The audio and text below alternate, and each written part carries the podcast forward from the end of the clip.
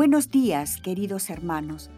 A continuación, les ofrecemos una síntesis de lo publicado el día de hoy en el blog de Toques del Padre Roberto Padrós, una selección de artículos elegidos especialmente para ustedes. Jesús nos ama.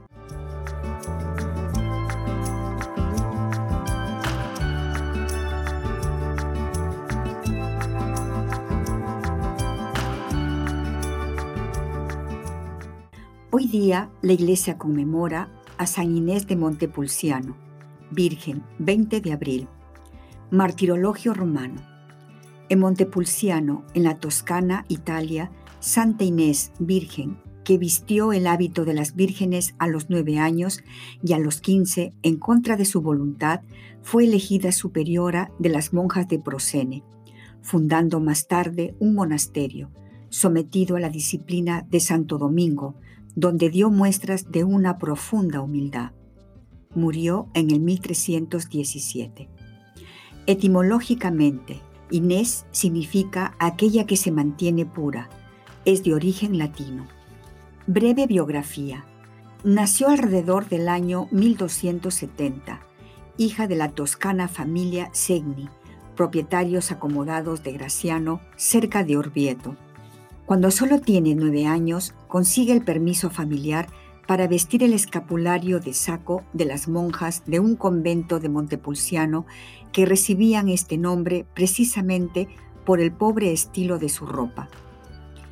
Seis años más tarde funda un monasterio con Margarita, su maestra de convento, en Proseno, a más de 100 kilómetros de Montepulciano.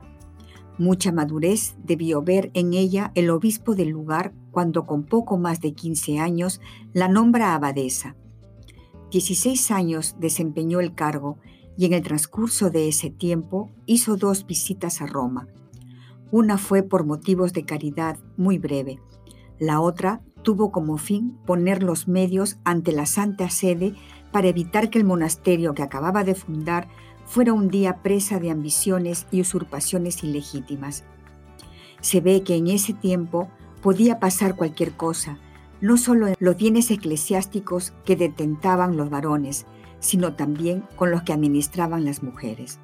Apreciando los vecinos de Montepulciano el bien espiritual que reportaba el monasterio de Proseno, puertas afuera, ruegan, suplican y empujan a Inés para que funda otro en su ciudad pensando en la transformación espiritual de la juventud. Descubierta la voluntad de Dios en la oración, decide fundar. Será en el monte que está sembrado de casas de lenocinio, un lugar de pecadoras, y se levantará gracias a la ayuda económica de los familiares, amigos y convecinos. Ha tenido una visión en la que tres barcos con sus patronos están dispuestos a recibirla a bordo. Agustín, Domingo y Francisco la invitan a subir, pero es Domingo quien decide la cuestión. Subirá a mi nave, pues así lo ha dispuesto Dios. Su fundación seguirá el espíritu y las huellas de Santo Domingo y tendrá a los dominicos como ayuda espiritual para ella y sus monjas. Con maltrecha salud, sus monjas intentan procurarle remedio con los baños termales cercanos, pero fallece en el año 1317. Raimundo de Capua, el mayor difusor de la vida y obra de Santa Inés, escribe en legenda no solo datos biográficos, sino un chorro de hechos sobrenaturales acaecidos en vida de la santa y, según él, confirmados ante notario firmados por testigos oculares fidedignos y testimoniados por las monjas vivas a las que tenía acceso por razones de su ministerio. Piensa que relatando prolijamente los hechos sobrenaturales, éxtasis, visiones y milagros, contribuye a resaltar su santa vida con el aval inconfundible del milagro. Por ello, habló del maná que solía cubrir el manto de Inés al salir de la oración el que cubrió en interior de la catedral cuando hizo su profesión religiosa, o la luz radiante que aún después de medio siglo de la muerte le ha deslumbrado en Montepulciano.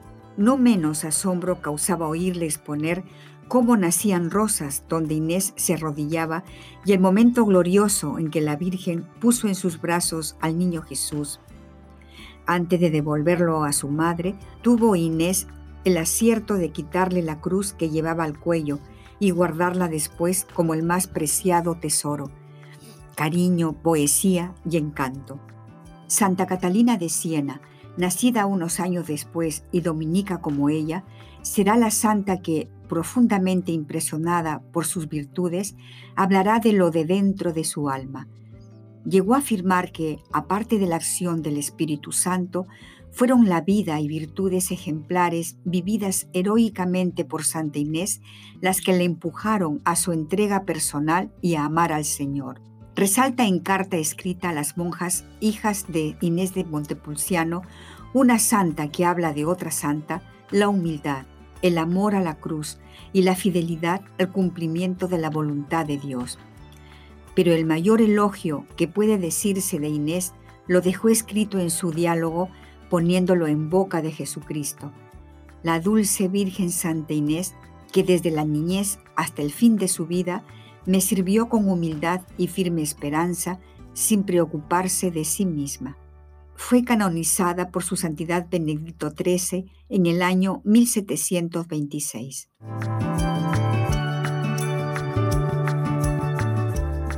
A continuación, una breve meditación acerca del Evangelio del día. La vida de Cristo en mi vida. Santo Evangelio según San Juan, capítulo 3, versículos del 1 al 8. Lunes segundo de Pascua. En el nombre del Padre, y del Hijo, y del Espíritu Santo. Amén. Cristo, Rey nuestro, venga tu reino. Oración preparatoria. Señor, tú que estás cerca de mí, que hasta te puedo tocar, Ayúdame a comunicar esta experiencia maravillosa en mi vida a la gente que me rodea, especialmente a mi familia. Te pido que en momentos difíciles pueda ver tu cruz y tomar fuerzas de tu sufrimiento salpífico para sobrellevar mi cruz. Te doy gracias por todo lo que me has dado. Evangelio del día. Del Santo Evangelio según San Juan, capítulo 3, versículo del 1 al 8. Había un fariseo llamado Nicodemo, hombre principal entre los judíos, que fue de noche a ver a Jesús y le dijo, Maestro, sabemos que has venido de parte de Dios como maestro, porque nadie puede hacer los signos que tú haces si Dios no está con él. Jesús le contestó, Yo te aseguro que quien no renace de lo alto no puede ver el reino de Dios. Nicodemo le preguntó, ¿Cómo puede nacer un hombre siendo ya viejo? ¿Acaso puede por segunda vez entrar en el vientre de su madre y volver a nacer? Le respondió Jesús, yo te aseguro que el que no nace del agua y del espíritu no puede entrar en el reino de Dios. Lo que nace de la carne es carne, lo que nace del espíritu es espíritu. No te extrañes de que te haya dicho, tienen que renacer de lo alto. El viento sopla donde quiere y oyes su ruido, pero no sabes de dónde viene ni a dónde va. Así pasa con quien ha nacido del Espíritu. Palabra del Señor. Gloria a ti, Señor Jesús. Medita lo que Dios te dice en el Evangelio. En este tiempo tan especial de Pascua y con las circunstancias especiales de la pandemia, una cosa me vino en mente al ver tantos videos, imágenes, canciones religiosas o cristianas en el Internet. ¿Qué pensaría un no creyente al ver todo esto? Creo que sin duda se daría cuenta que este Cristo es alguien importante, que tiene una madre maravillosa y extrañamente muchas personas la invocan con las mismas palabras, madre, que hay gente a las que les importa mucho la iglesia y lo que el hombre de blanco, el Papa, dice al mundo. En una palabra, se encontrarían con que los cristianos creen en una persona viva que sienten presente en sus vidas.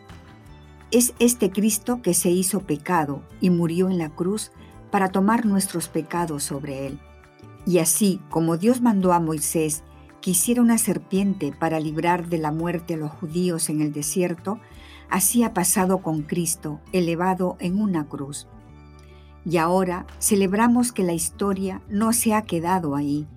Celebramos la vida y la vida eterna. Celebramos que Cristo ha resucitado de la muerte y nos invita a ser parte de su vida nueva. Para experimentar los frutos de la resurrección del Señor, necesitamos estar cerca de Él para dejarnos formar por Él que quiere, con todo el corazón, ser parte de nuestras vidas. Invitemos a Jesús a nuestra casa, a nuestro trabajo, con nuestra familia, con nuestros amigos, etc. Porque con Él podemos hacer cosas inimaginables, ya que somos capaces de todo en aquel que nos conforta. Nicodemo no entendía la lógica de Dios, que es la lógica de la gracia, de la misericordia, por la cual el que se hace pequeño se vuelve grande, el que se hace último pasa a ser el primero, el que se reconoce enfermo se cura. Esto significa dejar realmente la primacía al Padre, a Jesús y al Espíritu Santo en nuestra vida. Atención, no se trata de convertirse en sacerdotes poseídos, casi como si fuera depositario de un carisma extraordinario, no. Sacerdotes ordinarios, simples, humildes, equilibrados, pero capaces de dejarse regenerar constantemente por el Espíritu, dóciles a su fuerza, interiormente libres, sobre todo de sí mismos, porque les mueve el viento del Espíritu que sopla donde quiere. Homilía de su Santidad Francisco, 10 de abril de 2018. Diálogo con Cristo. Esta es la parte más importante de tu oración. Disponte a platicar con mucho amor con aquel que te ama. Propósito. Proponte uno personal, el que más amor implique en respuesta al amado, o si crees que es lo que Dios te pide, vive lo que se te sugiere a continuación. Compartir un momento de gracia especial con Cristo a una persona.